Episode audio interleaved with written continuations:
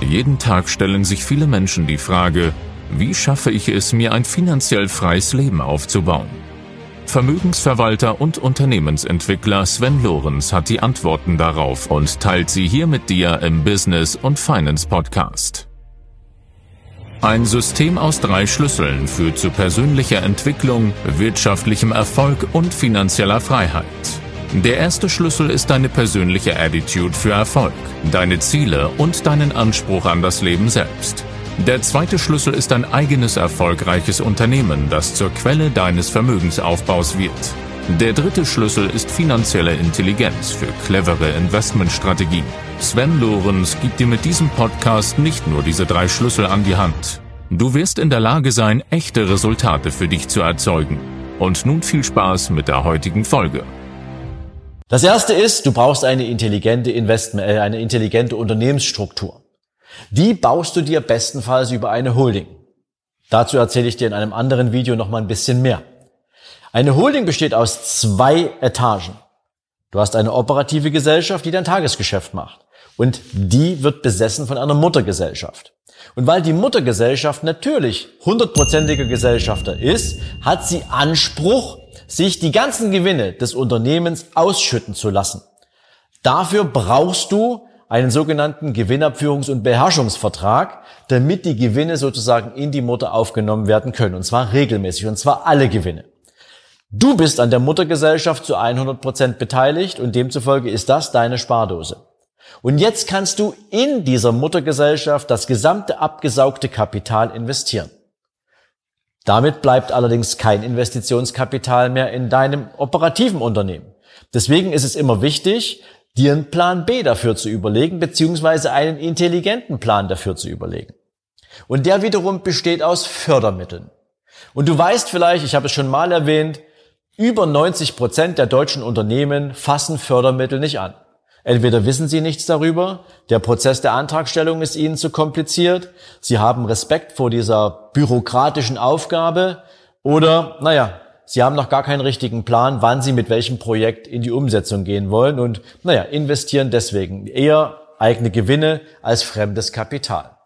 Und ich möchte dir jetzt mal an einem Beispiel zeigen, wie du dieses Thema für dein Unternehmen intelligent lösen kannst und damit zwei Dinge mit einem Schlag tust. Erstens, du bringst dein Unternehmen in eine ganz andere Wachstumsdimension.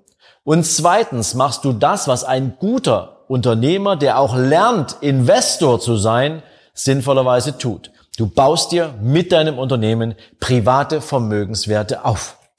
Und jetzt beginnen wir hier mal mit diesem Beispiel. Die durchschnittliche Eigenkapitalrendite, das heißt also das, was du an Eigenkapital in einem Unternehmen hast, in Deutschland beträgt 17,2 Prozent. 17,2 Prozent. Du siehst das hier am Flipchart. 17,2 Prozent, das entspricht nach Steuern einem Betrag von 17.200 Euro.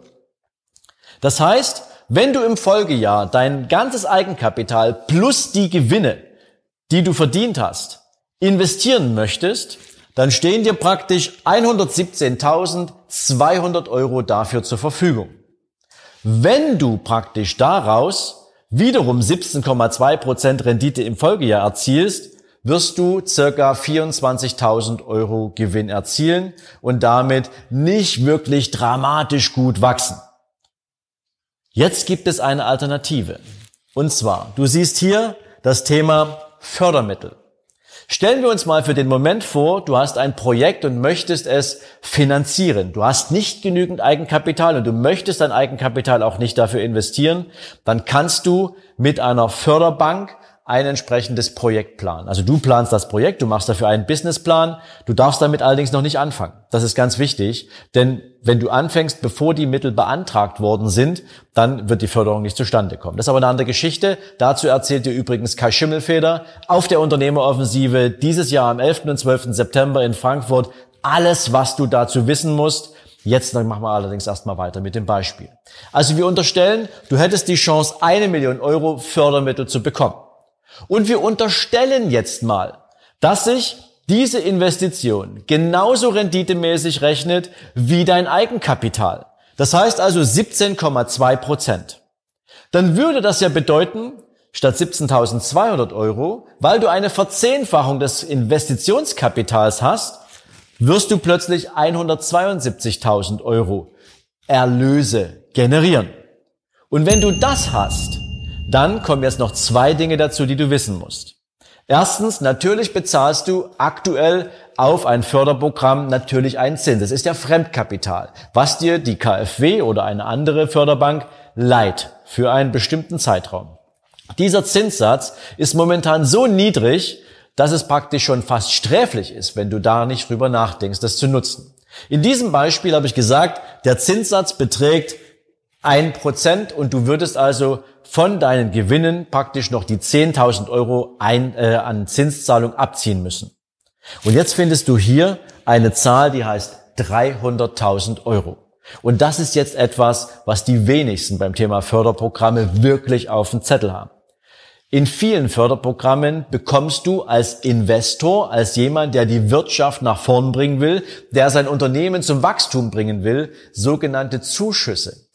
Zuschüsse sind freies Geld vom Staat. Das kriegst du geschenkt. Dieses Kapital musst du nicht zurückzahlen. Und in diesem Beispiel unterstelle ich jetzt, dass du eine Zuschussquote von 30 Prozent bekommst. Das geht manchmal bis zu 40 Prozent, die du als Zuschuss bekommst. Das heißt also, du hast jetzt eine Million Euro Fremdkapital investiert. Du hast 172.000 Euro Ertrag damit gemacht und abzüglich der Zinsen plus den Zuschuss landest du bei 462.000 Euro.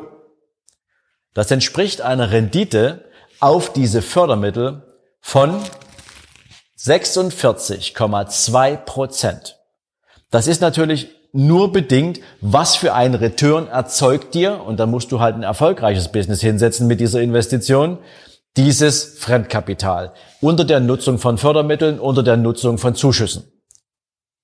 Und eine Zahl ist noch offen. Du erinnerst dich? Deine 100.000 Euro Eigenkapital. Was machst du mit denen? Diese 100.000 Euro Eigenkapital kannst du jetzt nehmen und in deine Muttergesellschaft hochziehen. Und wenn du sie in deine Muttergesellschaft hochziehst und dort praktisch mit 100.000 Euro für die nächsten zehn Jahre beispielsweise im Aktienmarkt investierst, unter der Nutzung von Zinseszinseffekten, unter der Nutzung von steuerfreiem Zinseszins, nochmal wohlgemerkt, das funktioniert alles, du musst halt nur mit dem richtigen Partner in diesem Bereich arbeiten, dann wirst du über zehn Jahre weiteres Vermögen von über 96.000 Euro aufbauen. Nur auf diese 100.000 Euro. Privater Vermögensaufbau in deiner Holding-Muttergesellschaft. Deine Spardose als Unternehmer.